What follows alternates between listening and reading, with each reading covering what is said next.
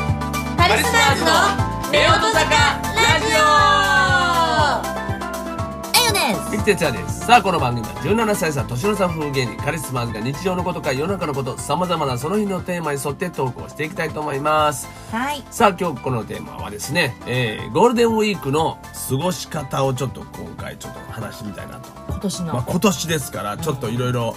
ねえーまあ去年もそうやったけども、はい今までとは違いますからゴールデンウィークというね休みや、イエーイという場合じゃないんでまあすけど去も、年もそうやもんねはい、じゃあ、まあ、今年はどう過ごそうかという、まあ、皆さんも皆さんねどう過ごそうかって、まあ、結局家で過ごすしかないみたいな感じやけども、うんまあ、その中でも、まあ、こんなことしようかとか、うんこういうことをちょっと入れてみようかとかメリハリでねうんうんうんはいとかなんかそういうのがなんかここで出たらなと思ってますんで、はいなんはかどう過ごそうかなというね、まあ、今のところまだノープランですよ、いノープランもいいとこだよねうん、なんかできるかななんかなんかしたいよねなんかでも今年もな、でもステイホームだからねまた今年もねだからやっぱりベランダじゃないやっぱベランダで うん何ができるベランダでまずピクニックでしょリクリクなベランダでピクニックというベランダでご飯を食べるというねだからご飯もなんか普通に、まあ、お弁当を食べるのも面白いけどなんかバーベバーベキューはできへんもんなできないな夏季現金だな多分なそうやな、うんとなるとうーんまあなんやうんろなまあでもさ去年よりかはさなんていうの最低限の外は出れるじゃんうんステイホームって言ったって去年は本当に何が何だか分かんないからとりあえず家にいようみたいなもうとりあえず一歩も出ませんみたいな買い物もビクビクしながら行きましたみたいな感じだけど、うんうん正直なんかなんだろうまあ本当に今さ緊急事態宣言中だけどさ本当に私さ、うん本当に街並みうんとかさスーパーとかさうん見るとさ、緊急事態宣言ってこんなん緊急事態宣言言うな確かに中なのってなんか本当になるぐらい街並みは普通なのマジでわかるわか全然街並みが減ってないしる、うん、なんどっちかって言ったら、うん政府が出したう、ん うんえー国民に対する禁酒令みたいな感じで酒を飲むなみたいなああそうか酒を飲むなというような、うん、大型施設行くなっていうこと大型そう施設で集まるなみたいなうんそういうなんかあの宣言みたいなえ感じであれなのなんか飲食店はうん昼も夜も関係なしにお酒を提供したらいけませんっていうそう宣言だからもうお酒は外では、うんあの飲めないとかあのなんていうの提供してはいけないうんだからあの賢い人たちは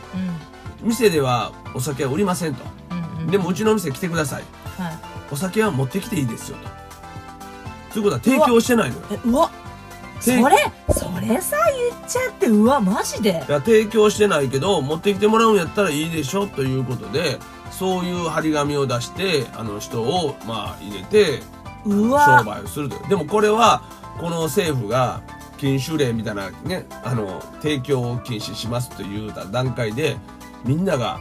じゃああの持ち込みでしょ持ち込みやったらいいでしょうというようなことを誰かが言い出すやろって言うてたことがほんまにそういうふうに起きたという。あー私ネットで見たけどうん罰金もあるらしくてうちは、あのーお酒は提供しませんでもただ置いとく置いときますみたいなうん置いといてただこれをあのー飲んだ方は罰金ですねうん罰金でなんかあの350円とかなんか あのー生ビール払ってそう生ビール罰金金でうん飲んだ人は、あの550円とか払ってくださカいクテルを飲んだ人は700円ぐらい払ってくださいであートンチ効いてるなぁでなんとえっ、と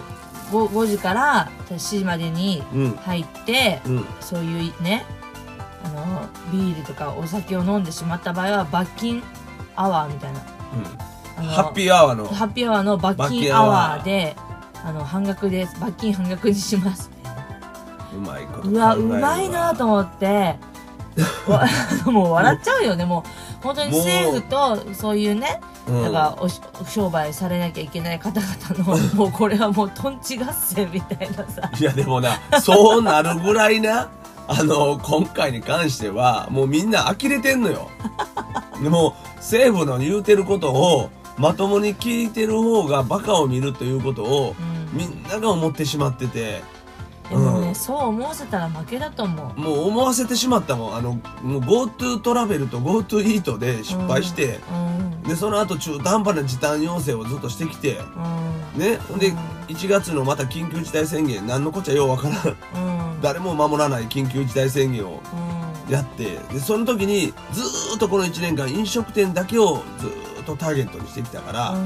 もう飲食店の人ももう守る必要ないやろといううん感覚でもうあの手この手でもう罰金取るんやったら取られない方法やこれやったらいけるやろとか考え出したやろはいはいな、はいやーこれはすごいあれよほんで外でみんな飲み出したやんかあの店いで飲まれへんやった公らっ園でてねそうそうで季節もちょうどええからさ、うん別に公園で飲んでも寒くないしまあそうだよねだからもうほんまにじゃあ店で飲まれないちょうなどいいら季節になっちゃったもんねそうやねそういうえとこそろういもうさ公園とか外で飲んでる人は罰金とかないのそういうない罰ない則は注意は受けるけどな、注意だけなんだうん、だって店今回店も舗の今回罰も金もないしないないないああじゃあもうしょうがないねだから今回は失敗 ですもうスタートした同時にほぼはい失敗いやでも私はじゃあ、お家だけどもう、うん今年のゴールデンウィークはそんなにお酒が飲めない、ね外でお酒飲めないったらもう家でめっちゃ酒飲もうと思う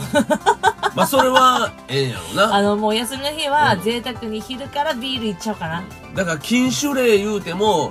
う、お店で提供するのはいけないけど家で飲むのはええからなんうんでコンビニでこうって外で飲んだらあかんけど家まで持って帰ったらええからなそうそうそういい飲むないでしょ、うんじゃあもう贅沢にベランダでベランダでな昼からうんビールやっちゃうかもしれ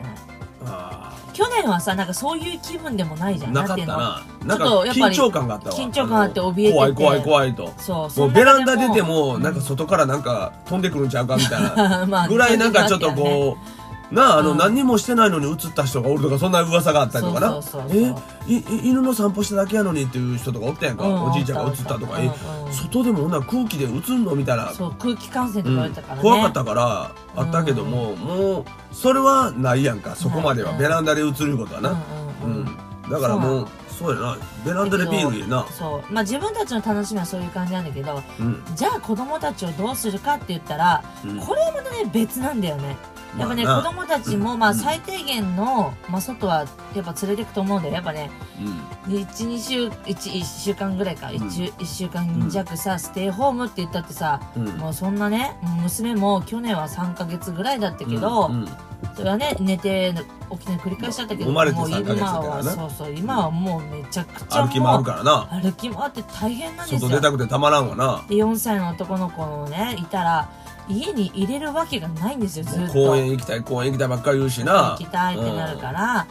まあ遊びには行けないけど公園ぐらいはまあ行かせてもらうと思うんですよ、うん人も少ない時間帯あれはでもね公園でなんかたむろするのも禁止かなんか言われてないなんかえマジでなんか公園でなんかそういうのもなんあか一緒今日ああのうん一応ち注意見たけど禁止とか注意してくださいみたいなことがなんか言うてはったな、えじゃあ子供を遊ばせるのってもダメなのかないやまあねでもでもどそうなんだろうこまでまあでもその人が守らへんかったりだから人が集まって井戸端会議みたいになるのがあかんっていうことやと思うんだあけどピクニックみたいなのがダメってことでしょピクニッとクかあのうんもういっぱい集まってこう喋ったりなあの、うんあの憩いの場になってしまったらあかんいうことやろ、あでもちょっとそれ確認しとこ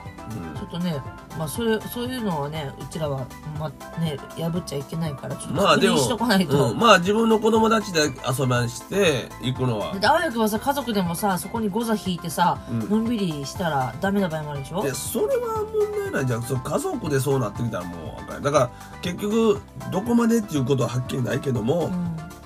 本来は外に出歩くのをやめてほしいということを言いたいんやろうけども、はいはいはなんか知らんけど今回はお酒を提供するだというのとい、うん大きい施設には行かないように閉めてくださいとまあいうこ人との流で、れそこをねに止めようって行いうかないことで人の流れが止まると思ってしまったよ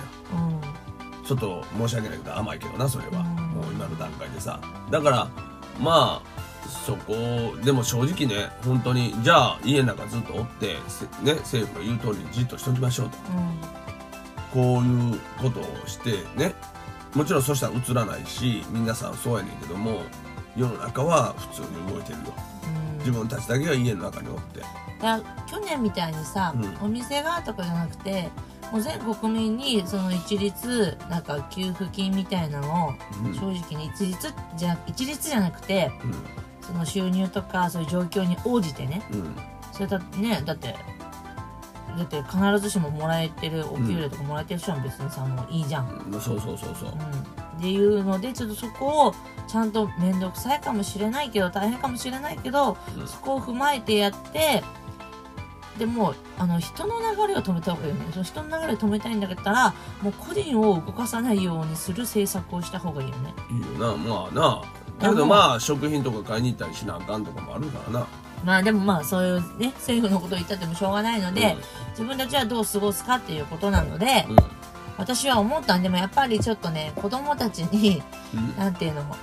あなんかおもちゃを買えばいいってもんではなってないけどなんかでもテンション上がることしてあげたいやそうだねなんかちょっとねんうんだからねなん私ちょっとどうなんだろうと思ってなんかさ家でさなんていうの絵の具じゃないけどとうんなんかなかなか家でできないことをしてあげたいなみたいな絵の具絵の例えば絵の具とかでさ好きななんかわー描くとかわーとかもうもう家中一応ビニールを敷き詰め紙引てあでなんか絵の具でなんか家族でなんかペイントとかなんか作品を作るみあたあいな面白いななんかそんなんしたいな面白いな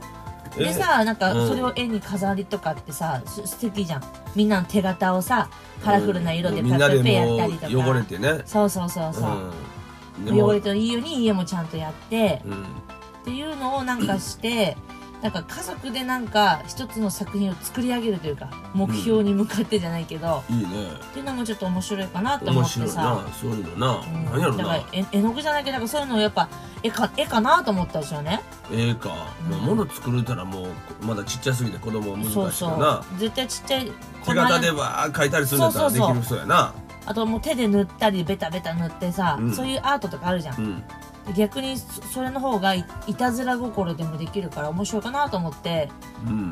ちょっともう言うたやっらてみて泥んこ遊びでドロドロになってうんうんもうほんまに家帰って怒られるぐらいドロドロになったらうんうさんもう面白いやんうんそんなぐらいのことができたらいいけどなかなか家でやると難しいででも、まあね家でやるのは難しいけどベランダでやるかいやあのほんで賃貸だからさベランダは汚せないもんなあんままあ、りなペンキじゃないから絵の具だったら落ちるかもしれないけどまあうんまあ綺麗になんかな家の中でも結局一緒やかそうだねらうんまあでもそううちらが DIY とかするわけないもんねまあな、うんあと去年はさ、うあのー、流しそうめんやったりとかさうんうんうんあのー、プールあれあプールのを時も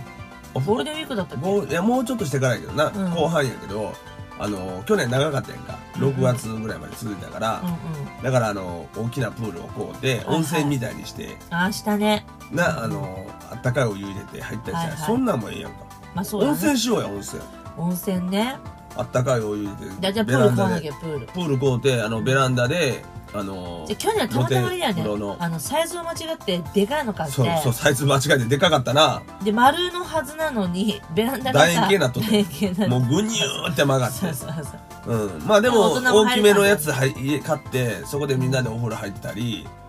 うん温水プール的なね温水プール的な遊びをしたり水遊びねあ水遊びが一番いいんじゃないのでも温水プールすればみんな思いっきり遊べるやん、まあねまあねなあうんうん、それしようかまあねそれなあ早急にき季節基本的にねういんけるんだったあっらたかいお湯入れてね、うん早急にちょっとこう買ってうんプーそれルもね面白いようねんそうやなそれとかまあなんか作品作るのも面白いし、でまあ昼間からビール飲んだりしてもう思いっきりなんかオフ感を楽しむとかな、うもうゴールデンウィークやけどさゴールデンウィークよりも緊急事態宣言で休んでる気持ちの方が強いやんんうんうんうんうん何もないからなうんだけどゴールデンウィークなんやということを意識してはいはいはいもう家の中で遊ぶみたいなねうんうんうんもうそういう感じに持っていきたいなそうだねうんうんうんうんだからご飯もうんなんかそういうなんかレジャー旅行に行った時食べるようなもん食べるとかやなほう例えばなんかこう家で食べてる普段のご飯じゃなくてうんちょっとテンション上がるようにまあウーバーイーツじゃなくてあの何出前館で頼むとかあなんかこうあとあのピザとあうかんうんああいうのもテンション上がるやんうんうんうんそういうのを、まあ、毎日やってたらあかんけど、うんたちょまっとにあの何日間か間にうまくはいは入れてでちょっとこうわっとこうなんか旅行に来た気持ちになるような家の中でいうんうん遊びを考えようかうんうんな意外とピザね息子ちゃん食べないんだよねそうやねんあの、そう来た時はめちゃくちゃ喜ぶんですよそうなのピンポンできて、うわー言うて開けた瞬間、うわー言うねんけど も、食べへんねんな。うん、あそう食れべないの食べないなんでやろ な。わかんない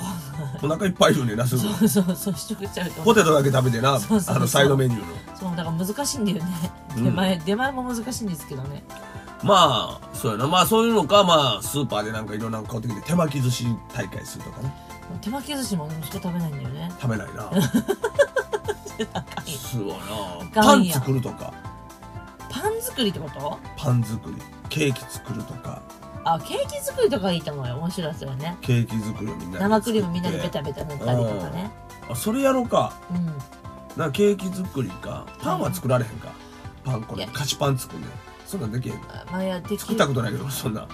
そう俺そんなん作ったことないから逆に作ってみたらパンってどうやって作るん本や当ろにいや発酵とかしてちょっとめんどくさいよ、めんどくさいのうん、めんどくさいけどまああそ作るんだったらいいよ作ろ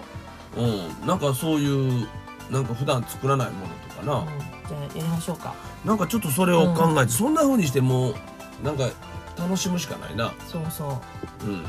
あそんな感じかな何々作りを家族でやってみたいみたいなね、そうやなうんうんまあちょっと皆さんもじゃあちょっとそうだいかうらねさうちらってさ、ことでまあ、こういう芸芸人でさ、うんこうやって YouTube もやってるけどさなんか家族でさ YouTube 真似ごっことかもいいんじゃないなんか、うん普通になんかそういうのやってない人とかもうんなんかそうホームビデオを撮る感覚でうん家族で何々やってみたとか感じでさ YouTube YouTuber っぽい撮り方でえー撮ってみるとか、オープニンそグれからをそうそう皆今さん今日はですねとそうかねあの日は何々家のみたいな何々してることを撮りたいと思いますみたいな感じで別にこれを YouTube にアップするんじゃなくても家族でみんなで撮っ そうてビ今デオ週撮1週った間りとそうか YouTuber になってみたとかわかんないけどさうんまあまあおもろいかもしれないおお父さん大変やけどなと撮ってな最終的に編集もしなあかんなで別に編集しなくていいのたただダラダラだけどそうやって撮ればまあカメラ回してるだけでテンション上がるかもうんなそうそう例えばねうんまああと映画を見るとかなみんなでね映画ってねなんか知らんけどみんなで映画館に行ったつもりでなんかみんなで見れる映画を見ると部屋なんかちょっと暗くして映画館におるような空気を作るとかねまあそういうのもいいかもしれんなうんまあねまあちょっとゆったりできる時間をまダメだよそ作れるだけ息子がうん YouTube 見ていいって始まあめちゃうから、 YouTube あ、にの上がねるけどなちっちゃいリモコンのねまあそれでもまあみんなで今日今から映画見ようよとワクワクさせてみたい映画を探すというかな子供が見たい映画を一緒にみんなで見るとなで夜は大人が見たい映画で我々がなんかゆっくり見るとちょっとお酒飲みながらえあのじゃあお金かかってもいいんなお金って何のおだ金から結構最新映画とかってさあまあそれはそれはさ映画館行くより安いからさマジでいいのそええよその250円とかそんなんやろいや450円とか下手したら1000円ぐらいだよ高っめっちゃ最新のだと出たばっかりのとかだとあ確か1000円近くかかったやつもあったと思うなな2人で見たいと思ったやつはうんそうだねうんなと、うんまあそういう時間もだからうまく作るようにしてうん時間をうまく作ることやな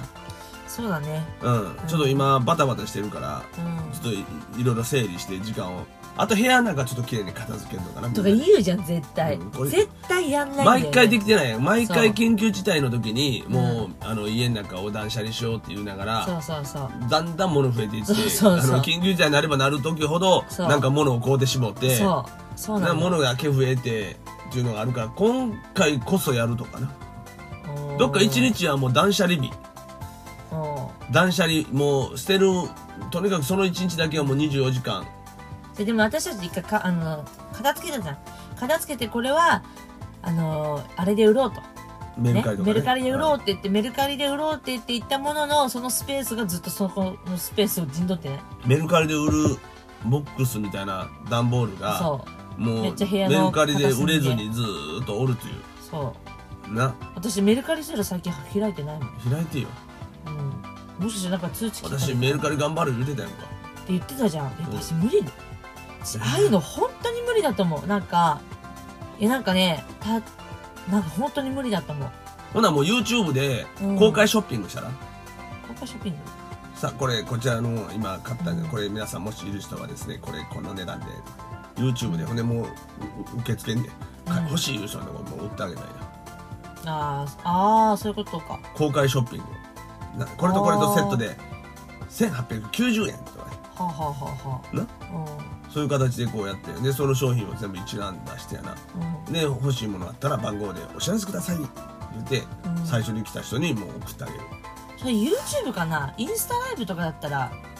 あ、そう、インスタ、わからん、なんか知らるんけど、かそうわかんない、いうけどライブとかの方がいいのかなそういうやつで。ライブとかの方がさあ私これ買いますとかうん。あじゃあもうすぐ DM でみたいになれる意じゃん外とライブの方がええやんか。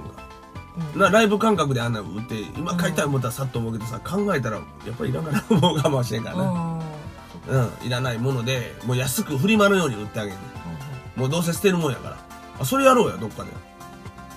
それ何じゃあ何インスタなんいやわからん何か知らんけどどれかでフリマフリマフリマフリマまあ YouTube がいいんじゃないの YouTube やってるから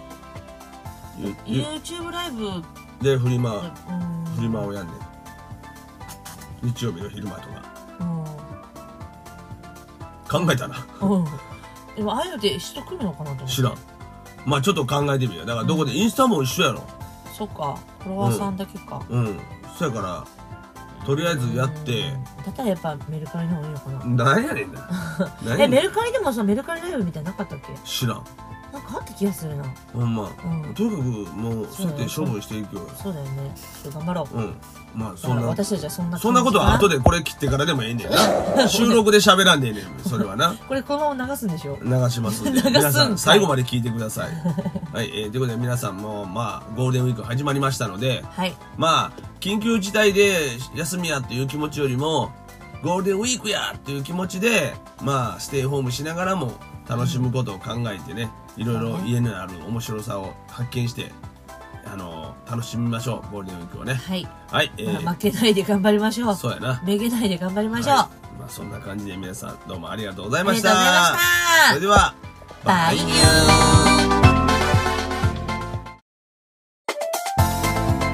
パレスナーズのレオト坂ラジオエヨですミキテチャです。さあ、この番組は17歳差、年の差夫婦芸人、カリスマーズが日常のことから世の中のこと、様々なその日のテーマに沿って投稿していきたいと思います。はいさあ、今日このテーマはですね、えー、ゴールデンウィークの過ごし方をちょっと今回ちょっと話してみたいなと。今年の、まあ、今年ですから、ちょっといろいろ、ね、えー、まあ去年もそうやったけども、はい今までとは違いますから、ゴールデンウィークっていうね、休みや、イエーイという場合じゃないんでまあすけど去も。年もそうやもんねはい、じゃあ、まあ、今年はどう過ごそうかという、まあ、皆さんも皆さんねどう過ごそうかって、まあ、結局家で過ごすしかないみたいな感じやけども、まあ、その中でも、まあ、こんなことしようかとか、うんこういうことをちょっと入れてみようかとかメリハリでねうんうんうんうんとかなんかそういうのがなんかここで出たらなと思ってますんで、はいはいなんはかどう過ごそうかなというね、まあ、今のところまだノープランですよ、いノープランもいいとこだよねうん、なんかできるかななんかなんかしたいよななんかでも今年もまあでなもステイホームだからねまた今年もね、だからやっぱりベランダじゃないやっぱ、ベランダでう ん何ができるベランダでまずピクニックでしょピクニックな ベランダでピクニックというベランダでご飯を食べるというねだからご飯もなんか普通に、まあ、お弁当食べるのも面白いけどなんかバーベバーベキューはできへんもんなできないな夏季現金だな多分なそうやな、うんとなるとうーんまあなんやろ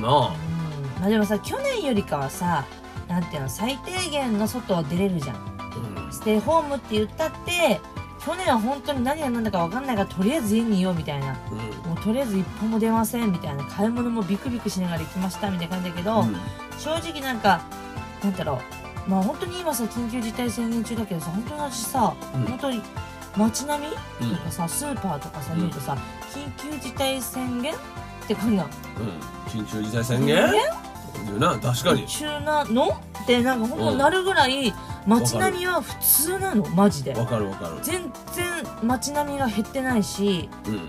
どっちかって言ったら、うん政府が出したう、んうんえー国民に対する禁酒令みたいな感じで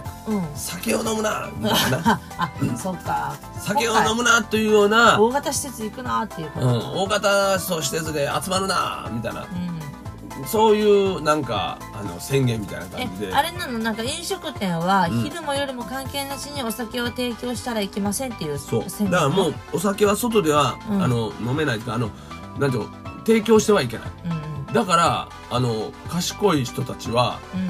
店ではお酒は売りませんとうんうんでもうちのお店来てくださいはお酒は持ってきていいですよとそういうことは提供してないのよいえうわそれそれさ言っちゃってうわマジでいや提供してないけど持ってきてもらうんやったらいいでしょということでそういう張り紙を出してあの人をまあ入れてう商わ売をするとでもこれはこの政府が禁酒令みたいなねあの提供を禁止しますという段階でみんながじゃああの持ち込みでしょ持ち込みやったらいいでしょうというようなことを誰かが言い出すやろって言うてたことがほんまにそういうふうに起きたという。ああ私ネットで見たけどうん罰金もあるらしくてうちは、あのお酒は提供しませんでもただ置いとく置いときますみたいなうんうん置いといてただこれをあの飲んだ方は罰金ですもん罰金でなんかあの350円とかなん かあの生ビール払ってそう生ビール罰金金でうん飲んだ人は、あの550円とか払ってくださカいクテルを飲んだ人は700円ぐらい払ってくださいであートンチ効いてるなぁでなんとえっ、と 5, 5時から7時までにうん入ってうんそういうねあのビールとかお酒を飲んでしまった場合は罰金アワーみたいなあうんのハッピーアワーのハッピーアワーの罰罰金金アアワワーーであの半額です罰金半額にし ますうまいこと考えるうわうまいなと思ってわ もう笑っちゃうよねもう本当にもう政府とそういうねうんだからおし商売されなきゃいけない方々 のもうこれはもうとんち合戦みたいなさいやでもなそうなるぐらいなあの今回に関してはもうみんな呆れてんのよでも政府の言うてることをまともに聞いてる方がバカを見るということをうんみんなが思ってしまってて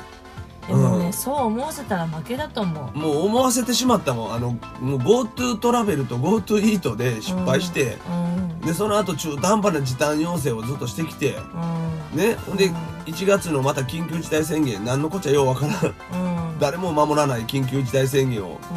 うんやってでその時にずーっとこの1年間飲食店だけをずーっとターゲットにしてきたから、もう飲食店の人ももう守る必要ないやろといううん感覚でもうあの手この手でもう罰金取るんやったら取られない方法やこれやったらいけるやろとか考え出したやろはいはいな、はいやーこれはすごいあれよほんで外でみんな飲み出したやんかあの店でい飲まれん公や園ったでらっねてそうそうで季節もちょうどええからさ、うん別に公園で飲んでも寒くないしまあそうだよねだからもうほんまにじゃあ店で飲まれないちょうなどいい季節になっちゃったらもんねそうやねそういうえとこそうろいうもさ公園とか外で飲んでる人は罰金とかないのそういうない罰ない則は注意は受けるけどな、注意だけなんだうん、だっててえ今店回も舗の今回罰も金もないしないないないああじゃあもうしょうがないねだから今回は失敗です もうスタートした同時にほぼはい失敗いやでも私はじゃあ、お家だけどもう、うん今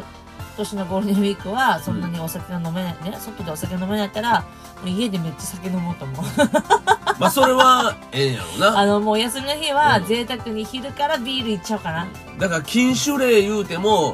うお店で提供するのはいけないけど家で飲むのはええからなんうんでコンビニでこうって外で飲んだらあかんけど家まで持って帰ったらええからなそうそうそういい飲むないでしょ、うん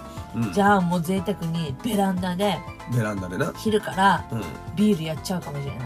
あ去年はさなんかそういう気分でもないじゃーんなかっんていたうのななんかちょっとやっぱ緊り張感があったわ緊張感あって怯えてて怖い怖い怖いとそうその中もうベでランダ出てもなんか外からなんか飛んでくるんちゃうかみたい なまあぐらいなんかちょっとこうなああうのん何にもしてないのに映った人がおるとかそんな噂があったりとかなそうそうそうそうえいい犬の散歩しただけやのにっていう人とかおったやんかおじいちゃんが映ったとかうんえうん外でもほんなら空気で映んのみたいなそう空気感染とうか言んわれたからね、怖かったからあったけども、もうそれはないやんかそこまでは、うんベランダで映ることはな、ううんうんんうんだからもうそうやなベランダでビールいいな、そうまあ自分たちの楽しみはそういう感じなんだけどうんじゃあ子供たちをどうするかって言ったらうんこれはまたね別なんだよねやっぱね、まあ子な供たちもまあうん最低限の、まあ、外はやっぱ連れてくと思うんだよやっぱね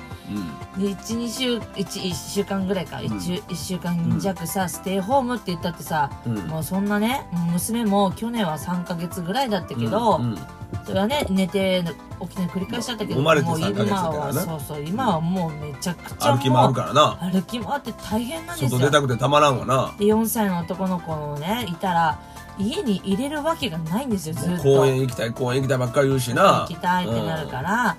まあ遊びには行けないけど公園ぐらいはまあ行かせてもらうと思うんですよ、うん人の少ない時間帯あれはでもね公園でなんかたむろするのも禁止かなんか言われてないなんかえマジでなんか公園でなんかそういうのもなんまかあ一緒に今日ああの一応ち注意だけど禁止というか注意してくださいみたいなことがなんか言うてはったな、えじゃあ子供を遊ばせるのってまあダメなのかないいやまあねでもでもどそうなんだろうこまでまあでもその人があんまおらへんかったりだから人が集まって井戸端会議みたいになるのがあかんっていうことやと思うんだけピどクニッまあクみたいなのはダメってことでしょピクニッとクかあものもういっぱい集まってこう喋りたりなあの、うんあの憩いの場になってしまったらあかんいうことやろ、あでもちょっとそれ確認しとこううんちょっとねまあそれそういうのはねうちらはまあね破っちゃいけないからちょっとまあ確で認もしとかないと、うん、まあ自分の子供たちで遊ばして行くのはだってあわよくばさ家族でもさそこにゴザ引いてさうんのんびりしたらダメな場合もあるでしょでそれは問題ないじゃんその家族でそうなってきたらもうあかんよだから結局どこまでっていうことははっきりないけどうも、んほん本来は外に出歩くのをやめてほしいということを言いたいんやろうけども、はいはいはなんか知らんけど今回はお酒を提供するだというのとい、うん大きい施設には行かないように閉めてくださいとまあいうこと人で、そのこ流れをにね止めようってい行うかないことで人の流れが止まると思ってしまったんやうんちょっと申し訳ないけど甘いけどなそれは、うんもう今の段階でさだからまあそこでも正直ね本当にじゃあ家の中ずっとおって、せね、政府の言う通りにじっとしときましょうとこういうことをしてねもちろんそしたら映らないし皆さんそうやねんけども世の中は普通に動いてるようん自分たちだけが家の中におってだから去年みたいにさ、うんお店がとかじゃなくてもう全国民にその一律なんか給付金みたいなのをうん正直に一律じゃ一律じゃなくてうその収入とかそういう状況に応じてねんうんそれだってねだって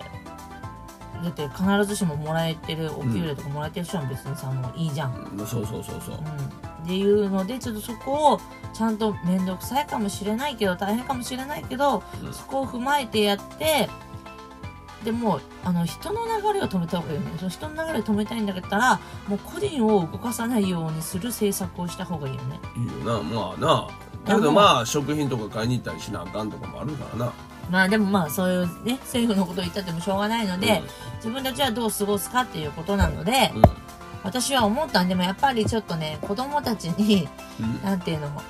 あなんかおもちゃを買えばいいってもんではなってないけどなんかでもテンション上がることしてあげたいやそうだねなんかちょっとねんうんだからねなん私ちょっとどうなんだろうと思ってなんかさ家でさなんていうの絵の具じゃないけどうんなんかなかなか家でできないことをしてあげたいなみたいな絵の具絵の例えば絵の具とかでさ好きななんかわー描くとかわーとかもうもう家中一応ビニールを敷き詰め紙てあでなんか絵の具でなんか家族でなんかペイントとかなんか作品を作るみあたあいな面白いななんかそんなんしたいな面白いなそうえでさなんかうんそれを絵に飾りとかってさ、す素敵じゃんみんなの手形をさカラフルな色でうんみペんなペでペやもったりとか、う汚れてねそうそうそうそう、うんでも汚れていいように家もちゃんとやって、うんっていうのをなんかしてなんか家族でなんか一つの作品を作り上げるというか目標に向かってじゃないけど、いいねっていうのもちょっと面白いかなと思面って白いさなそういうのなうん何やろだからな絵絵の具じゃないけどなんかそういうのをやっぱ絵か絵かなと思ったんですよねええかうんまあ物作るたらもうまだちっちゃすぎて子供は難しいそうよそなう絶対ちっちゃい手形でわー描いたりするんだったそらうでそうそきうる人やなあともう手で塗ったりベタベタ塗ってさ、うんそういうアートとかあるじゃ、うんん逆にそそれの方がいいたずら心でもできるから面白いかなと思ってうんちょっともう言うたやっらてみて泥んこ遊びでドロドロになってうんうんもうほんまに家帰って怒られるぐらいドロドロになったらうさんもう面白いやんうんそんなぐらいのことができたらいいけどなかなか家でやると難しいでうでんも、まあね家でやるのは難しいけどベランダでやるかいやあのほんで賃貸だからさベランダは汚せないもんなあんままあ、りなペンキじゃないから絵の具だったら落ちるかもしれないけどまあうんまあ綺麗になんかな家の中でも結局一緒やかそうだねらうんまあでもそううちらが DIY とかするわけないもんねまあな、うんあと去年はさ、 うあのー流しそうめんやったりとかさうんうんうんあのープールあれあプールのを時もおゴールデンウィークだったっけもういやもうちょっとしてからやけどな、うん後半やけどあの去年長かったやんか6月ぐらいまで続いたから、うんうんだからあの大きなプールをこうではい温泉みたいにして、ああしたねなあのあったかいお湯入れて入ったりしたら、はいはいそんなんもええやんか、まあそう温だね泉しようや温泉温泉ねあったかいお湯入じゃれあてプール買わなきでゃプールプールこうてあのベランダであのじゃあ去年はたまたまやね露天風呂のあのサイズを間違ってでかいの買ってそうそうサイズ間違えてでかかっ たなで丸のはずなのにベランダがさ楕円形なっとって楕円形なもうのぐにゅーって曲がっそうてそうそううん、まあでも大人も大入きるめのやつはい家買ってそこでみんなでお風呂入ったり、うん、温水プール的な温水プール的な遊びをしたり水遊びねあ水遊びが一番いいんじゃないのでも温水プールすればみんな思いっきり遊べるやん、まあねまあねなあ、うんうん、それしようかまあねそれなまあ早急にき季節気温的にねうんいけるんだったあっらたかいお湯入れてね、うん早急にちょっとこう買ってうんプーそれルもね面白いようねんそうやなそれとかまあなんか作品作るのも面白いし、でまあ昼間からビール飲んだりしてもう思いっきりなんかオフ感を楽しむとかな、うんうんもうゴールデンウィークやけどさゴールデンウィークよりも緊急事態宣言で休んでる気持ちの方が強いやんうんうんうんうん何もないからなうんだけどゴールデンウィークなんやということを意識してはいはいはいもう家の中で遊ぶみたいなねうんうんうんもうそういう感じに持っていきたいなそうだねうんうんうんうんだからご飯もうんなんかそういうなんかレジャー旅行に行った時食べるようなもん食べるとかやなほう例えばなんかこう家で食べてる普段のご飯じゃなくてうんちょっとテンション上がるようにまあウーバーイーツじゃなくてあの何出前館で頼むとかあなんかこうあとあのピザとかあ、うんああいうのもテンション上がるやんうんうんうんそういうのを、まあ、毎日やってたらあかんけど、うんたまにちょっとあの何日間か間にうまくはいは入れてでちょっとこうわっとこうなんか旅行に来た気持ちになるような家の中でいうん遊びを考えようかうんうんなうん意外とピザね息子ちゃん食べないんだよねそうやねんあのそう来た時はめちゃくちゃ喜ぶねんそうなのピンポンできてうわー言うて開けた瞬間うわー言うねんけども、ん食べへんねんなあそうれ食べないの食べないなんでやろなわかんないお腹いっぱい言うねんなすぐそうそうそうしとけちゃうとポテトだけ食べてそなうそうそうあのサイドメニューのそうだから難しいんだよねうん出前出前も難しいんですけどねまあそうやなまあそういうのかまあスーパーでなんかいろんなの買ってきて手巻き寿司大会するとかね手巻き寿司も息子食べないんだよね食べない なすごいなパガンンや作るとかパン作りってことパン作りケーキ作るとかあケーキ作りとかいいと思うよ面白いですよねケーキ作りをみんなで作って生クリームみんなでベタベタ塗ったりとかねあそれやろうかうんなケーキ作りかパンは作られへんかパンこれいや菓子パン作んねんそんなんできへんあまあやって作ったことないけどそんなそう俺そんな作ったことないから逆に作ってみたいなパンってどうやって作るん本だ当よにいや発酵とかしてちょっとめんどくさいよ、めんどくさいのうん、めんどくさいけどまああそ作るんだったらいいよ作ろううんなんかそういうなんか普段作らないものとかう、う、なんじゃあやりましょうかなんかちょっとそれを考えて、そんな風にしてもうなんか楽しむしかないなそうそうまうんあそんな感じかな何々作りを家族でやってみたいみたいなね、そうやなうんうんまあちょっと皆さんもじゃあちょっとそうだいかうらねさうちらってさ、のでまあ、こういう芸うん芸人でさうんこうやって YouTube もやってるけどさなんか家族でさ YouTube 真似ごっことかもいいんじゃないなんか、うん普通なんかそういうのやってない人とかもうんなんかそうホームビデオを撮る感覚でうん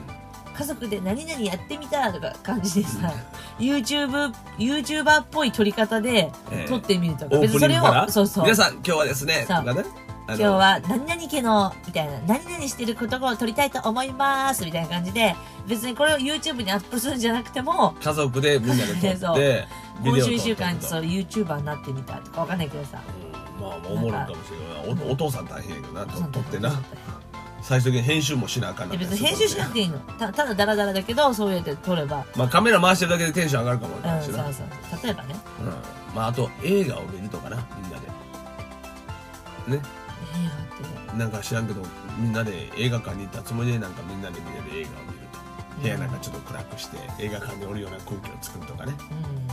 まあそういうのもいいかもしれんなうんまあねまあちょっとゆったりできる時間をまダメだよそ作れるだけ息子がうん「YouTube 見ていい」って始まあめちゃうから、あ、 YouTube のにね流れるけどちなっちゃいリモコンのねまあそれでもまあみんなで今日今から映画見ようよとワクワクさせてみたい映画を探すというかね子供が見たい映画を一緒にみんなで見るとなで夜は大人が見たい映画で我々がなんかゆっくり見るとちょっとお酒飲みながらえあのじゃあお金かかってもいいんなお金って何のお金だし結構最新映画とかってさあまあそれはそれはさ映画館行くより安いからさマジでいいのそえええよその250円とかそんなんやろいや450円とか下手したら1000円ぐらい高っめっちゃ最新のだと出たばっかりのとかだとた確か1000円近くかかったやつもあったと思うなな2人で見たいと思ったやつうはんそうだねうんな、と、うん、まあそういう時間もだからうまく作るようにして、うん時間をうまく作ることやな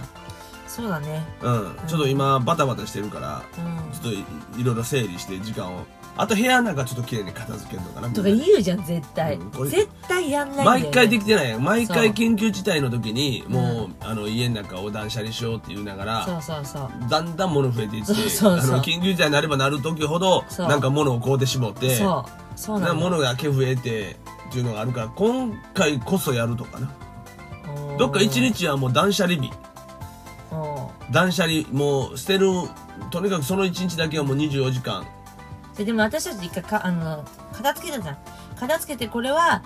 あのーあれで売ろうと、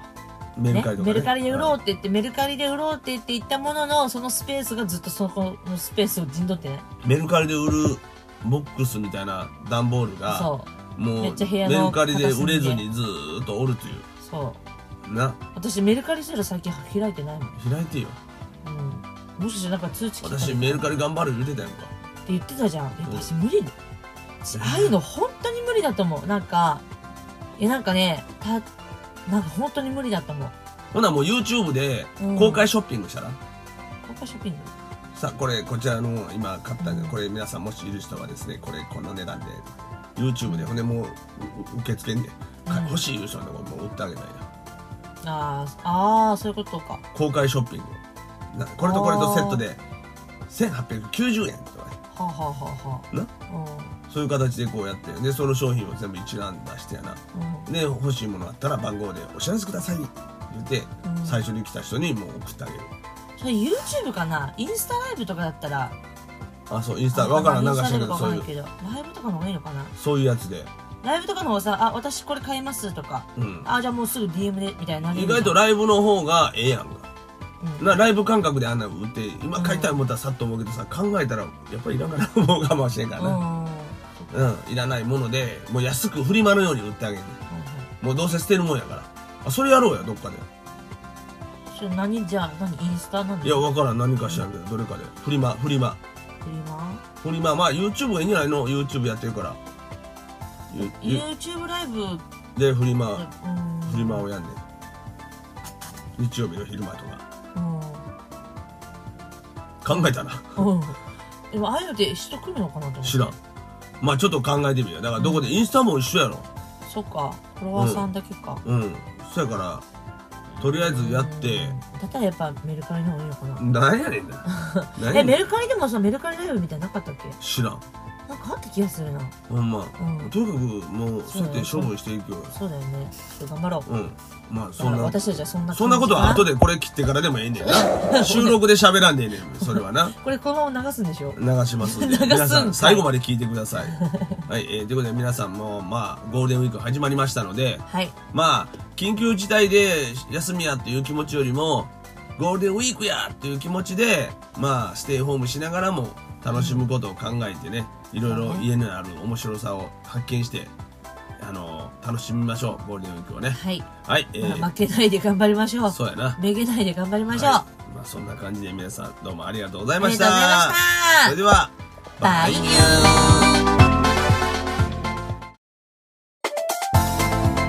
カレオト坂ラジリスナーズのあゆですミキテツヤですさあこの番組は17歳の年の差夫婦芸人カリスマーズが日常のことから世の中のことさまざまなその日のテーマに沿って投稿していきたいと思います、はい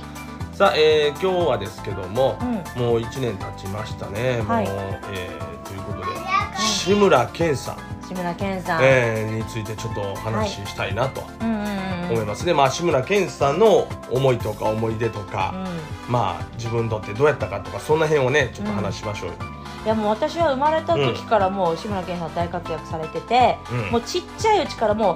本本当に覚えてるぐらいの時からもうずっとドリフターズとかうんっていうのやってたから、うんでもちっちゃい時はなんか加トちゃんケンちゃんとかドリフターズ知らんやろドリフターズ知ってるよだからずっとドリあフのター8ズ時でだ全集合よ8時全員集合知らなかったた知らんだやろなあのなんだっけ、うんドリフの大爆笑だっ大爆け笑のその特番とそうそう特加番かトなちゃんケンちゃんとそうかあと志村けんの「大丈夫だ?うんまあそうやな、そういうやつやなだからもうそ志うそうそう村けんさんが中心になってやってるようなそうそうそうそうやつばっかりでまだ志村けんさんが出たての頃の」うんまだ端っこの方で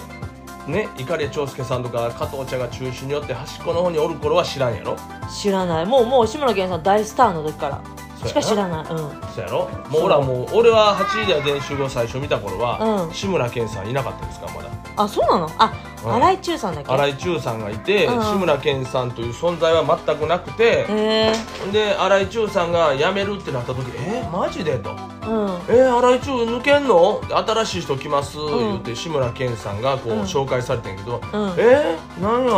なんかドリフターズのイメージが変わるわ」って子供ながらにへえそのやっぱり新井中さんといううん存在というドリフターズの中のうんメンバーが一人でも欠けてなんかメンバーが変わることになんか「えー」っていう感じはすごいありましたよ荒井ね。中さんはやっぱ大ボケの人だっいやたまあ大ボケやったけど、うんうん大ボケやったね、うん、でもやっぱ存在感があったかへらーそれが一つのドリフターズやったからあそうなんか急に言うたらなんか SMAP のメンバーが一人入れ替わるみたいな、あ入れ替わるのね、ややめて抜けるんじゃなくて入れ替わるから新しい人ってえっとなん思うやんか、うん、受け受け入れがたいうんなんでジャニーズジュニアの若い子がいきなり入ってきて、えーっとなんかちょっあとー一瞬戸惑うやろ、確かにうんうんその状況を僕らは一回経験してるんですよあーで最初はまあ僕もあんまり記憶ないけどもものすごく苦戦しててんねえあのそうなの志村けんさんはもう、うんあの受けないで全然受けないで、もうずーっと受けないままえ受けないもででもさボケはさ碇谷長さんが考えるんでしょうそうそうそうほんで志村けんさんやるけど、志村けんさんは碇長介さんの弟子やから、うんであのドリフターズ全体の全員の歌弟子みたいなもんやから、うんうんうん上下関係もやっぱり厳しいわけやんかおそらく当時やからな、うんうんそんな中で思い切って力発揮するのってやっぱりなかなかできへんやん大役それも出来上がったもう大スターの中にいきなり入ってくるのもうん確かになあだからうまくこう回りきれてないという感じのねうん状況ですごい1年ぐらいかな苦労し苦労してたっていうか本当にもう辛かったんちゃう本人は。えじゃあさどどこから爆発したのなんかきっかけがあったいのやー僕が覚えてるのはですね多分「カラスなぜ泣くのカラスの勝手でしょ」みたいな覚えてるうんあの「カラスの勝手でしょ」ぐらいとか「うん東村山四丁目」とか、ああの東村山温度この辺ちゃうかな、うんうんうん多分その辺ではもうもうスターになってたね完全にね志村けんさんというのはね、うんじゃあ徐々に来たって感じなのいや徐々にっていうか最初全くあかんで言うたらもう一人なんか若い子がもうドリフターズの中にもう一人だけ空気違う人が入ってるみたいなうん感じやったのが急にまあバーンとこうある程度あるある時かうん殻を割ったような感じで前に出てきてへえでそっからもうバンバンバンバンもう面白くなってら、うん、で加藤茶さんと志村けんさんのコンビみたいな感じも出てきて。うんうんうんで、ね、あのヒゲダンス「ででででででででででこんなあんめっちゃが覚えてるあれ僕生で見ましたからねへえドリフが大阪に営業に来た時に、うんあのヒゲダンスを生で見ましたあれすごかった、へーあれ今から言うたら隠し芸としてもすごいよねそうだよねあの、うんフルーツやってぐさって刺せてでしょいろいうろも、ん刺すしあのスイカを一気に食うたり牛乳の早飲みとかねあーえでもスイカはあの仕掛けがあったって形じゃん結構薄くてねそうそう後ろくり抜いてたっていうね、うんあとあとあとね、うんあれだったけどいやせやけどまあやっぱりそれもうまく見せてやるのもやっぱり腕っていうか演出やしなう、んいやーでもえじゃあ志村けんさんのコントの中で好きなやつあるうーん印象に残ってるコンコントかなコントで好きキャラとかなやつなキャラで好きなやつなそうやな結構、まあ、選ぶの難しいな、うん、まあ、全部面白いからねちょっと今ねあのね うん、息子ちゃんと娘ちゃんがまだ起きてる時にやってそるうかそうらそうそうで今ちょうどね志村けんさんのあのそドリフのねうんあのー番組をコントのやつを見ながらやってたんでね、うんうんいや子供もね今息子がね、そう僕が見てたら急に横から入ってきて、うんうんドリフのコント見ながら、うん急に笑い出したからねね志村けんさんの動き見て、うんうんだからやっぱりねドリフターズのこと全く知らんし何のこっちゃ分からんのに、うんねあのーいきなり笑えると笑ういようねねやっぱりそれだけやっぱり子供の心をつかむというのはすごかったすよね、うん、ごいよね確かにだちも息子4歳ぐらい多分見てたもんだって保育園の時から見てたからうんうん俺も4歳ぐらいか4歳5歳なの加時藤茶さんのあのーあれ「ちょっとだけよ」の時ぐらいから見てるからあーうんそやからもうドリフで育ったようなもんあるよな、あー結うんある構ある私やっぱね、うんバカ殿様とあと変なおじさんダフ組んだのやつそれはもう鉄板やももんんななそうそう鉄板中の鉄板ででもあとさ多分これ志村けんの「大丈夫だ」でやってたんだと思うんだけどなんか「うんさようならさようなら」ってさなんかあの女性とペアでう、んうんあの踊りながらやってるやつがあるのよなんやろそあれ今でもね覚えてるでえその石野曲陽好子きさにんなかなったそうそうそう石野陽子さんとなんか「さようならさよううなら」んみたいな感じで踊りながらやってて、多分それ最後なんか変なおじさんに変わるのかわかんないけど、うんあとさ多分なんかあのー「ろくでなしふん」ってさあの梅垣さんのそうそうそううんあれもあれだよね志村けんさんの番組でやってたよねいやーそれは知らんな志村けんさんがやってんのを見て梅垣さんがやったらいいことなんだないいえそれじゃあそのその志村けんさんの番組の中番組ので中で梅垣さんも一緒にそうやってたの、へえまあでもほんまに体を張ったコントというかねうんうんもう今こんなパターンないなもうドリフのようなグループってもう今正直おらへんやんないかないこういうなんていうなあコント集団っていうかもうそれはコン番ト組集団って言うけどもともとミュージシャンやからねあーあそうか、ねそうだよねそれもあれよなかなかすごいミュージシャンなのよえー、あそうだったのビートルズの前座を務めたああそうかとそいうぐらいかからミュージシャンとしては相当なミュージシャンだと思うようそれながら音楽やってるイメージは全くなくんうんもうコントにねうんこんだけ徹して役者やそういうので、いやーだからドリフターズって本当すごいなと思うねすごいね全員やっぱりすごいようんねうんううんん、まあでもえそんな高木ブーさんも本当に思ってるすごいって高木ブーさん 高木ブーさんは高木ブーさんというキャラがおらへんかったら、んドリフターズのあのええ円滑なイメージはなくなるやろあの,、そうね私あの人がクッションになってたんやろ高木ブーさん大好きだよあの本ー、終わりしたねそうそうそうああいう人は一人はやっぱりいないとうねんうんうん、それはあかんやろないやーでも本当にすごいグループがこれなうんクレイジーキャッツの後やけどな、うーんクレイジーキャッツもこんな感じでやってたけども、うんううんん、まあでも本当に志村けんさんのまあ力っていうのかもうこすごさっていうのなんか色あせないよねこれはもう今でももそうやな今見てても面白面いし白いな普通に面白いうん、バカバカしさを追求した人というかねえうんまあプライベートで会う会うてみたかったなっていうのはあるねああそうかそうか僕は一瞬だけちょっとあうの、ん会う拝めたたこと会うたことあるんですよ、うんあのどっかなんかの番組僕は師匠についてた頃に、うんうんあの番組の、え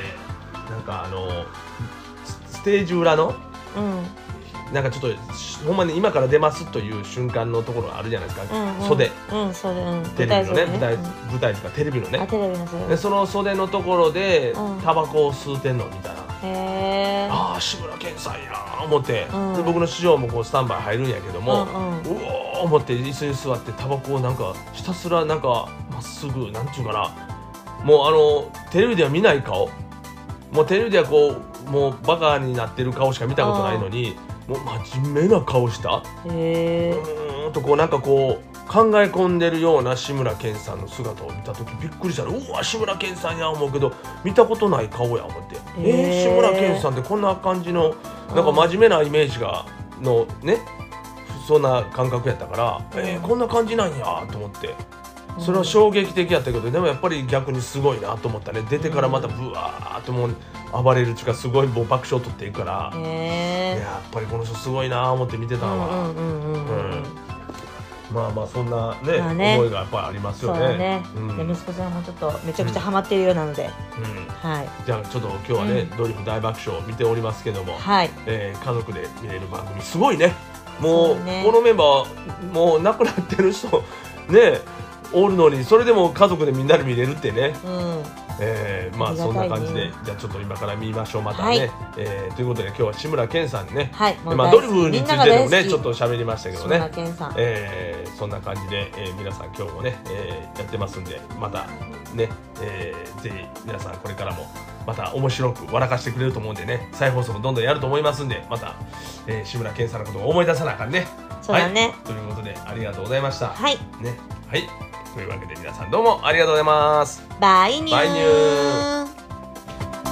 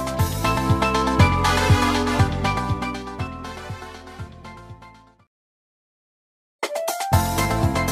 パレスナーズのレオト坂ラジオあゆです力哲也ですさあこの番組は17歳差年の差風芸人カリスマズが日常のことから世の中のことさまざまなその日のテーマに沿って投稿していきたいと思いますはいさあ今日のテーマですけども、うんえーどんな夢見て るっていうのでまあ夢見てるおって言わ互れいてもね、まあ、寝てるから分かれへんけど、うんうん普段どんな夢見てんやろうなっていうかねあ夢について話したことないよね今日どんな夢見たんだとかまあ忘れてんねんけど俺結構朝起きたらでも夢は見てる方なのよいつもあーうんうんうんうんまあまあ夢見る方なんですけどん起きたら全く覚えてないね最近まあ最近っていうかもうここ何何何十年もやけど10年もって、うんでも、うんなえでもそれが楽しかった夢とか、うん怖かった夢とかなんかなんとなく覚えてないのそれはあんねんうそれはねん、じゃあそれって比率はどっちなの、なんか怖い夢とか嫌な夢が多いのかうんなんか楽しい夢が多いのか圧倒的にうんうんあのー嫌な夢がえ多い嫌な夢っていうか怖い夢かえな困る夢かなそんな感じ内容覚えてるなん困かっ,、うん、なんかね覚えてるものはないのその中の一つとしてな印ん象かに残ってるなんかよくわからないけどなんとなく同じような感じのものがよくあって、えどうなのなんか知らんけど急になんかいろいろ転換場面転換はすごいやん,、うんうんうんうんやっぱりこうあの大道具さんとかの転換が早いやんか夢の中では夢ね、の中のお父さんねうん、だから分からへんねんけどもうん、うん、なんか追われてるような感じで逃げてったりするパターンが結構多くてんであとはなんかねなんやろななんかこう裏切られる系っていうかな んなんかか最終的には裏切られたりそれから急にうんこう家族が消えたりとか、あでもさよくたまにさ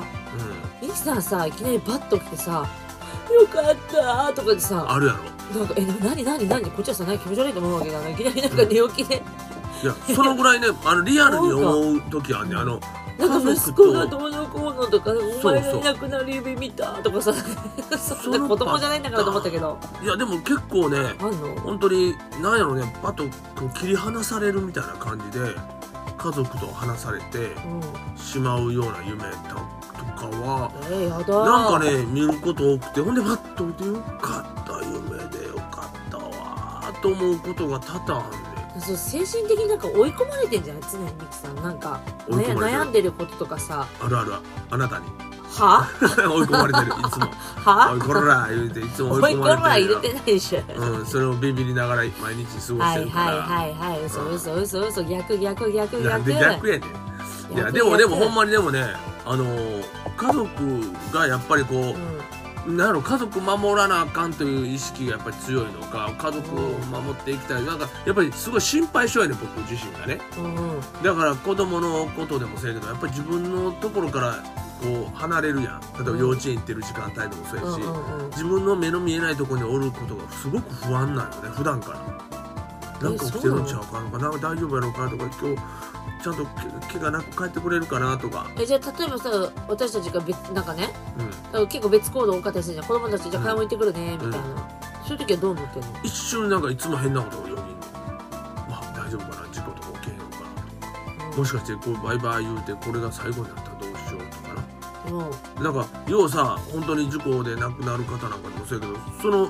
瞬間まではさ普通におるわけや、んうんうんでじゃあねーって言って普通に別れたら帰ってこなくなってするわけやんかまあねうんな、うんそういうことがなんかふっとこうよぎることがあるねふっと普段でも、うんうん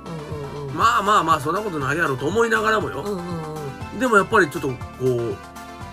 パッと一瞬怖いなと思う時はね車とかやっぱりなどこでどんな事故起きるかわからんかはいはいはいまあねうんこれはね常には気をつけてるしらうここら辺すっごい私もう敏感でんうん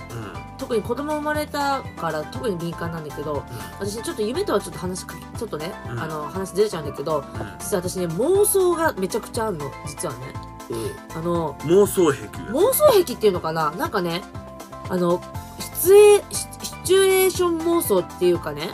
なんかあの、まあ、これまた別でラジオで話そうと思うんだけどうんうんなんてねあの必ず例えばモノレールに乗りましたモノレールってさ結構さあの一本のさそのなんかレールの上にさうん電車走って電る車走ってるじゃんまあ、モノレールやからモノレールモノモノラルのレールやからなそモノレールうんそうでそれってさ電車ってさなんか2本のタイヤでさタイにヤ二車本の輪ね車輪でさ、日本っていうかさ2つのね両脇であるけど、モノレールってさ1個1個のなんかうん感じじゃん、うんそうやね、まあ、車輪はないけどね車輪はないけどさなんかバーってさあれさじゃあみんながね例えば右か左に傾いたらどうなっちゃうんだろうと かでそれを眼点例えばね外れ、このモノレールが今もし外れた場合多分こうやって斜めって落ちるじゃんうん落ちたらその車内はぐるんぐるん回転してこうあのぐるんぐるん回転するじゃんうんうんうんもしそうなった場合じゃあ自分はここに捕まれば安全なのかとか、ね、じゃあ子供をどう抱っこしたら守れるのかっていうのをね例えばモノレール乗った時にパッてなんか出てくるのもし今うんこの状態のだ、うんうんうんどうなんだろうとかうんえじゃあ例えば家でこうやって寝てましたうんえそしたらなんかなんかふとねもしこのマンションが例えばなんか地震かなんかなんかが起こって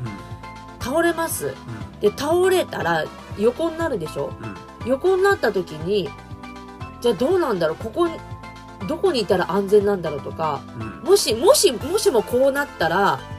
こうなるだろうじゃあどうすればいいのかっていうところまで妄想しちゃうの。それマンション倒れたらうんうち9階やからそのままバサーン倒れたらもうあかんやろそうあかんと思うけどじゃあ例えばなんかの表紙にね、ボキってなんか折れたりとか例えばなんか横になったとしてもなんかで支えてうんギリギリの状態になるとするでしょなんかんドンって止まってね、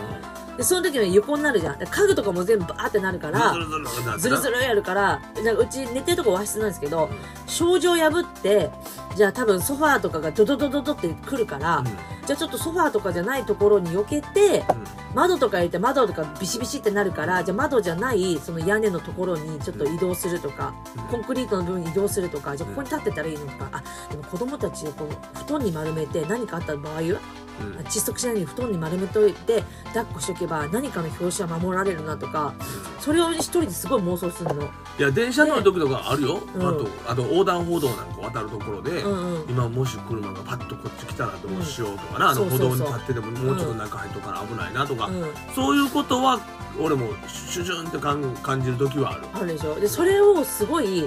うストーリーができてしスまうトーリーができてしまうのもう本当になんか映画のようなうんだから映画とかでさアクションとかさ、結構さ危機一髪みたいなとこあるじゃん、うんあるああいうのとかすごい参考にしてんのもいやもしこうなったらそっか、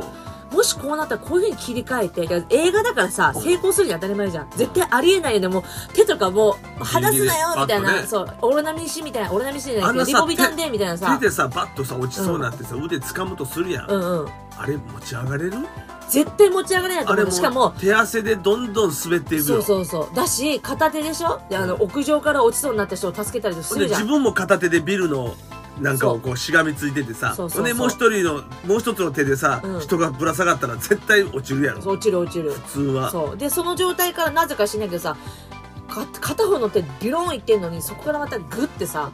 う両手で掴めたりとかさだからね相当腕鍛えてる人じゃなくて無理だけどん、もうそ映ん画なとかねんサスケで出れるよあのそうそうそうサスケレベルよ、うんで絶対できないけどあでもこうなった時はこうなるのかって結構映画とかああいうアクションとか、うんああいう危機一髪のところって私結構そういうのを参考にしてそっかもし、ね、現実世界でもし自分がこういう立場になったらうんうんそっかこういうふうに逃げ切ろうとかあこういうふうに切り返せばいいのかとか、っていうのをすごいね妄想するのだからね必ずたと例えば何かあったら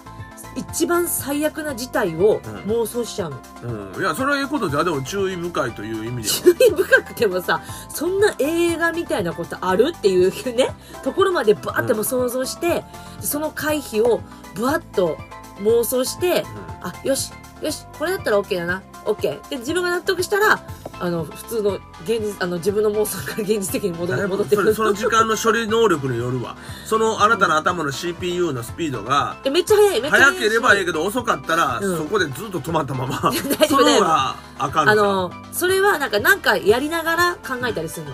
例えば話しな話しながらとかでも今こういうふうに話しててなんかめちゃくちゃいきなり爆撃とか受けたらどうするんだろうどうなるなんかそもうういうもうそんな戦争なったらもう一緒やそんなんも いや例えばねう違う答違えうな出んてかももう死ぬやん違そうれ違うやったら爆撃ってそういう爆撃じゃなくてなんかなんかが表紙でうんねドーンってなんかがその電波と電波でバーンってなったらどうするんだろうとか例えばね、うんこうこうここで今この電柱が落ちてきたらどうなんだろうとかっていうのをなんかいろいろ想像するのだからこれ多分自分おかしいのかなと思うんだけどでもすっごい想像しちゃうのいや多少は想像する工事現場とか横通ったこれ何そうかなとかなそうそれはでこれ落ちてきた時パッとこう動けるようにこの辺歩いとこうとかそれはわかるわ、うん、で、うんその息を足してもう自分の頭の中はめちゃくちゃもう映画のほんでもう配役とか決まっていくやんあの人はこう あの役でこの人が助ける役でこの人カメラマンよーいスタートみたいない感じやいでや歩くそのんなそんなんじゃない違う違うだから自分がようんうん自分がこうなった時に例えば子供たち連れたらどうなんだろうとか一人の時はどうなんだろうとかっていうシミュレーションうんシミュレーション妄想をしちゃう いやそれはでもシミュレーションすることは悪いことはないけども、規模がすごいんだよ、うんそんな頭の中そでれはより規模もがでかい、うん、夢の話をあしそたういだよねだよね あの妄想の回はまた別でしてもろたらえそえうかだよねらそうだよねうんはいすいシミまュせレんーションも悪くないねそうですじゃなくすいてま見た夢どんな普段夢見てるのかは俺い知りたいからこの題をやったのに、はいすいませんすいませんそん あなたどんな夢見てるのかなと普段すごい顔して寝てるから口開けてなことないわあの時はどんな夢見てんねやろなんか食ってんねやろかな美味しいもんと かなな そう思ってるかまらあでもミキさんはちょっと一回夢占いやった方がいいよ私もなんかパッて夢見た時ねうん例えばさ夢の中で自分が殺されたとか、うん自分が殺しちゃった夢とか例えばすっごいさうんやばっていう夢見るじゃんでねも夢の中で人殺すい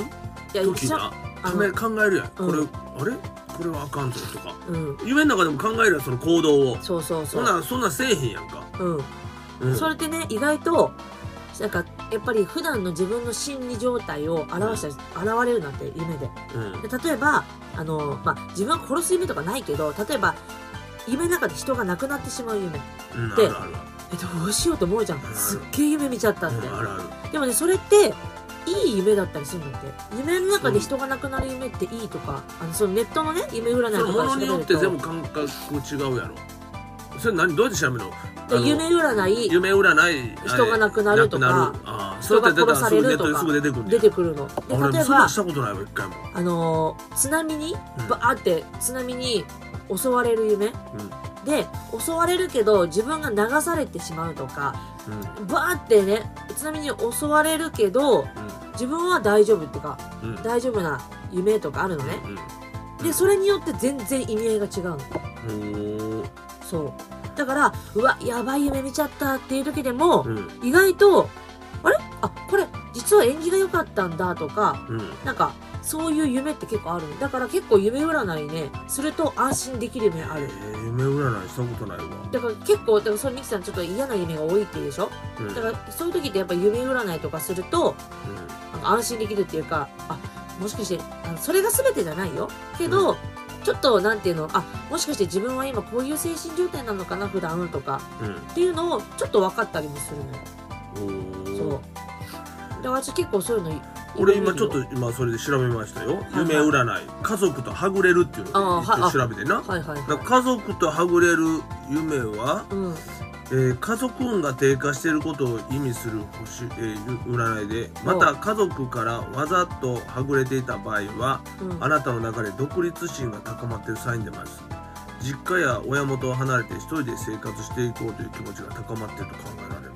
はあいやー違うなー離れてっちゃう夢ってことうーんでやっぱ家族運が低下してるんよいや低下してるってそういう時こはとうん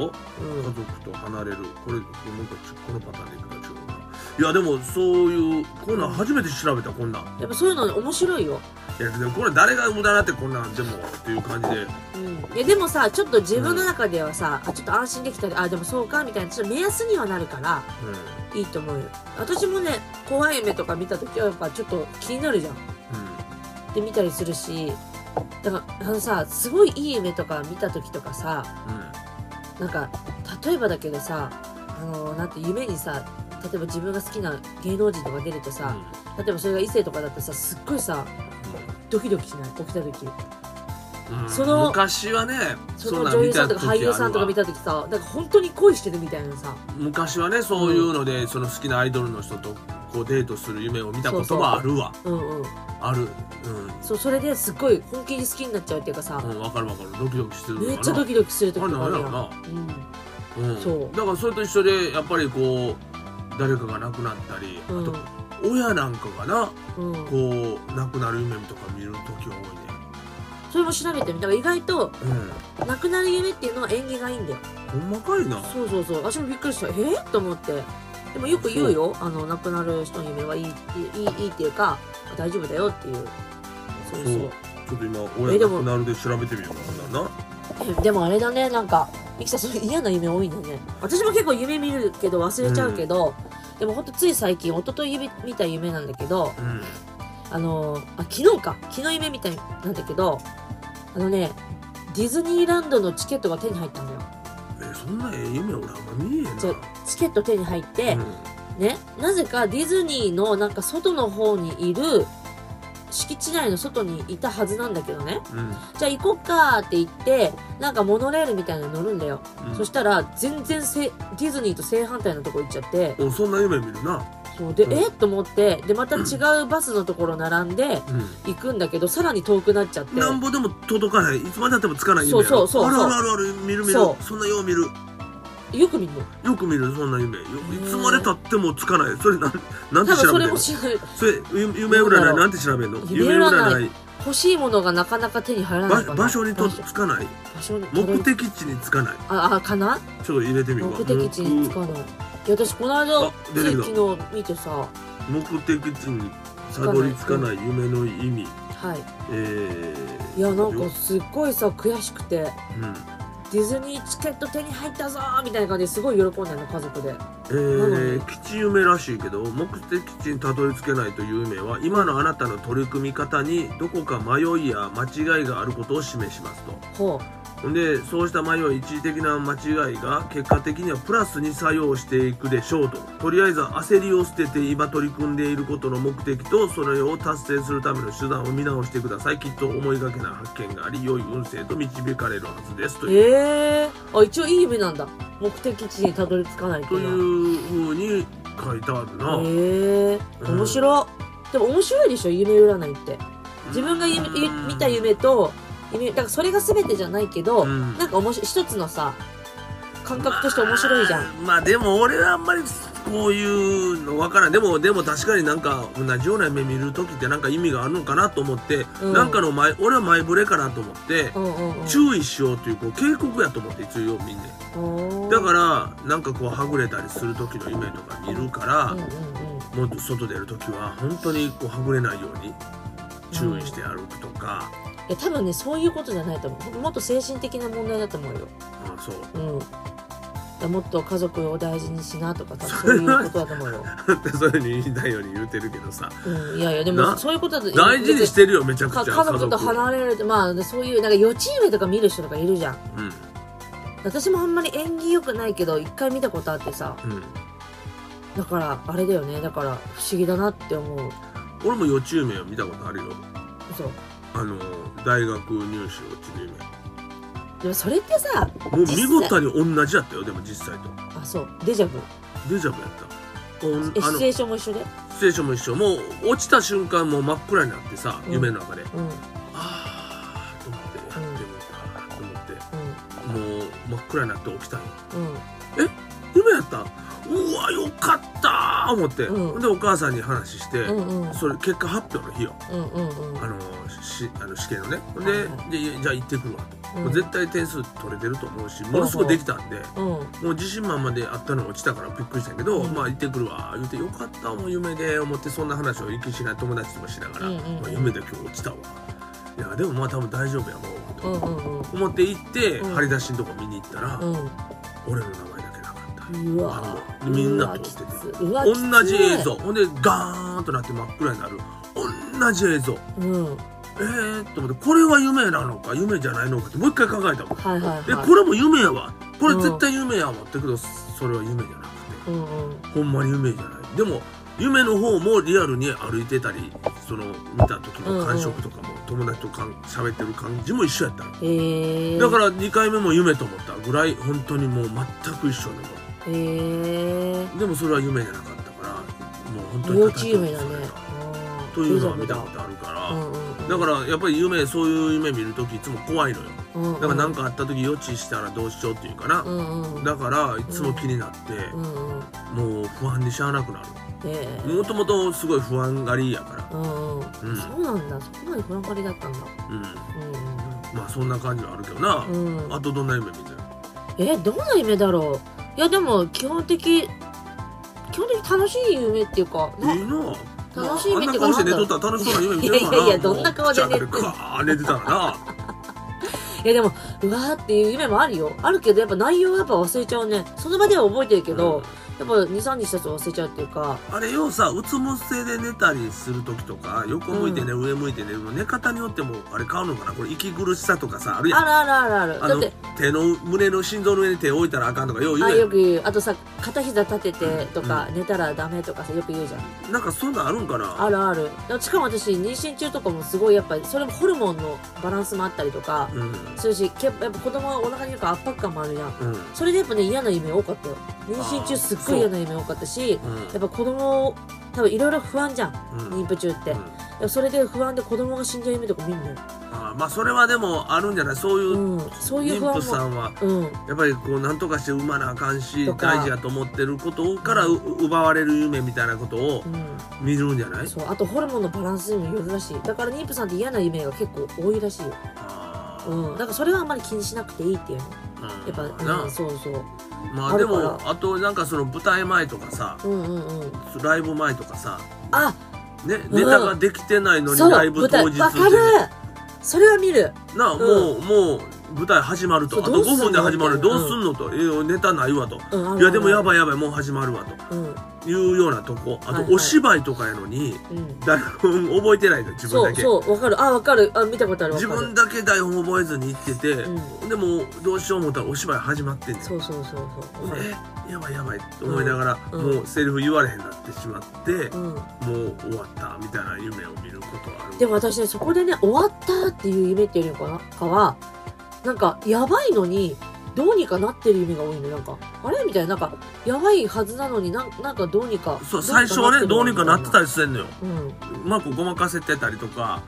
したりなんかしてんねんけども、うん途中でもう追い込まれて赤いようになった時に目覚めへんよかった夢でっていうあーけどなんかすっごい追い込まれるっていう夢はないかもそこまでそのこれ追い込こまれてんだけどんどうにかなってる状態で目が覚めること多いかもねれ舞台の設定というのは我々が芸人やから舞台の設定であってこれ芸人とか舞台やってない人は舞台の設定ではないのか多分そうね多分あれじゃない多分仕事自分上の設定なのそう例えばさなそれぞれあののなんつうの会議のさプレゼンができない夢とかさよよくなんかさ、うんドラマとかあるじゃんそういうああそうかそ夢をう見てかしプまレっゼたのンやねっぱそれは自分にかの人生とかさ仕事とかに関わる夢だったりもあるんじゃないもうパン屋さんやったらパンがお客さん来てんのに焼けてないとか全部失敗したとかうんあそういうのあるのかもしれないねラーメン屋さんではスープができてない客が並んでるとかその職業によって見るんかやなっそうぱいうのはそういうのもなきにしてもあらずだよで俺らはそんなラーメン屋のそのスープできてない夢は見たことないけどやっぱり舞台というかでとかな台本ができてないとかセリフ覚えてないというのはよく見る、うんうやんっぱやっぱそれは自分やっぱお自分の状況で追い職業別や込,、うん、追い込まれてるからでも私ね息子をね4歳の息子結構夢見るんですけど、この間ね、はぁみたいな。朝起きてすごいなんか泣き疲れて、ママみたいな。えどうしそたれのどはあるねうしたの怖い夢見たのって言ったら、なんかこの間、夢のママとバイバイしちゃったって言って。あ言うてたねそうあれどういうことやあろな夢のママと遊んでたら、うんもうバイバイみたいな。まあ、多分ふわーって目が覚める頃だったんじゃんで、夢とバイバイって言ってバイバイしちゃって、なんかすごい夢のママと、ね、すごい、めっちゃ遊ん、あ夢のママめっちゃ遊んでくれてたみたいな、めっちゃ遊んでたって言って、でもバイバイしちゃって悲しいって言って、もう一回会いたい会いたいって言って「えここにママいるよ大丈夫だよ」って、こっちのママが本物だよ」って「うんそっちのママも好きだけどでも夢のママも大好き」って言って、え多分そのやっぱずっと息子にかかりきりで多分遊ねすごい遊んでくれてたって言ったから多分なんか普段はねうんなんかあちょっと待ってねみたいなで遊んでるちょっと待ってねって結構ちょっと待ってねがさ確かに最近多かったなと思ってでなんか遊んでてもすぐなんか娘ちゃんの世話やっちゃったりとかして多分そういうので多分息子も我慢してたのかなと思ってそれがサインだなと思って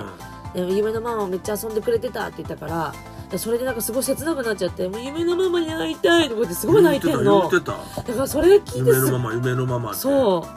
うですっごい悲しくなっちゃってさ、うん私もなんか申し訳ないなって気持ちとなんかこっちに本当にじ現実のママいるのに夢のママに会いたいってちょっと切ないなっていう気持ちといろいろ思って、うんでも4歳ながらにもやっぱそういうすごい夢見るんだなと思ってさでも一日中遊んでくれてて優しく楽しいママやったよなそうそうそう怒らずねうんいっぱい遊んでくれ自分のために遊んでくれてたっていう感じのだったからすごいやっまたぱ会いたい会いたいのもなそうで次の日も一回泣いてうん「えどうしたの?」って言ったらうんゆ夢のママに会えなかったって夢のママの夢を見れなかったってうんでそれで泣いてて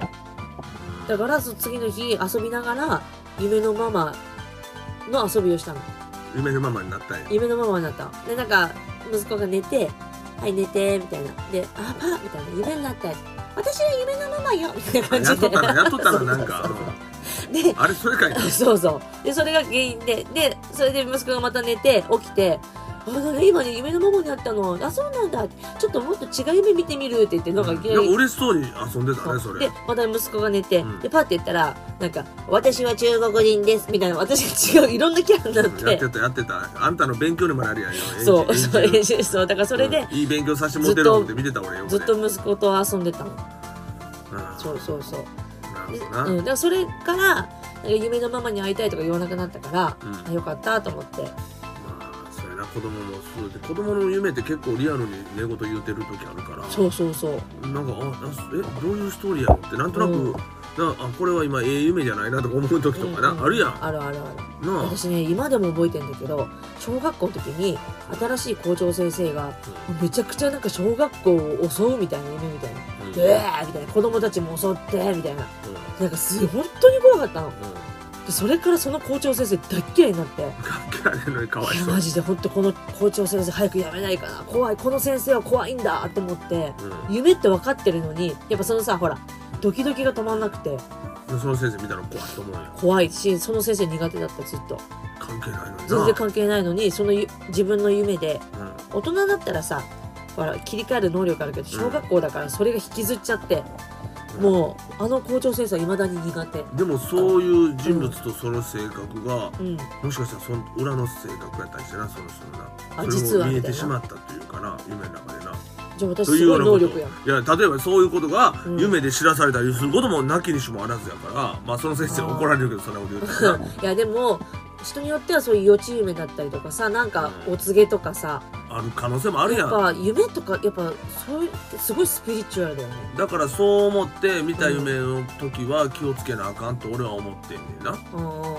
まあその夢の人という人と同じ人なまあ知ってる人が出る時と知らない時ってあるやん出うんうんうん演者がうん知ってる人やったらまあ分かるけどな、出演者ねうんでも知らない人が出てきた時の悪い人とかはやっぱり分かれへんやんかうんうんでもしその人を現実の特にパッと街で見たら焦るよなあもし本当の人いたら怖いいややばいでしょ役それやばいでしょ役えと思ってもしほんまに見たらあこれやばいこでれもマジだ例えば潜在的にねうん道でよく例えばすれ違う自分ではあんまり意識しないけど、うん視界に入ってる例えばさよくすれ違う人とか、例えばねっていうのもあるかもしれないよ、で勝手にそういう潜在意識で見てそての人の顔が夢で出てきてそのそ人うそうがそう悪い人の役になってたらうんそれでもその人とおったら焦るよな、焦る焦るそれは焦るようん、いやそうやけどそういう形で顔あって作られてんのかな夢の中の全然知らない人っておるやんでもちゃんと顔あるやんはいはい不思議やあなどっからあの顔が出てきたんやろっていうで知ってるやつはちゃんと知ってる顔で出てくるのようんうんうんあれ不思議でしゃあないなでやっぱりその潜在意識とかそういうのがあるからじゃないまあだから未知やわ夢の世界って未知やわ道だねうん、うんまあいろんなねあのそういう夢のあれもあると思いますけど夢占いでは解決できないもっと深いものがあるよ夢のまあ多分ね中はなうんうんけど自分を落ち着かせるために私は夢占いをすぐ検索すそるうかやっぱ俺ちょっとこの夢占いはちょっとようわからんな、本当に当たってたりするけどねうん、あそう、うんまあとりあえず俺はもう注意してその夢を思いだだから細かいことはいつも覚えてないねんだけどうど、んうんうんうん、でもやっぱりよっぽどリアルに覚えてる夢ってやっぱり気をつけるあこれ確かにリアルすぎたら、ね、これはなんか意味があるお告げやなってあーいう、うん、のはやっぱり感じるまあ注意に越したことないからねうんじゃあ次回は、えー妄想の話をしたいと思いますいや妄想の話はええわもうもう聞いた 今日はもうはい、えー皆さんどうもありがとうございました、はい皆さんありがとうもどごんざないます夢見てますかね、まあ、ね楽しい夢見て過ごしたいですねはいできればねそうですねはい、えーということでまたよろしくお願いしますはーいじゃあねそれではねババイイニニュューー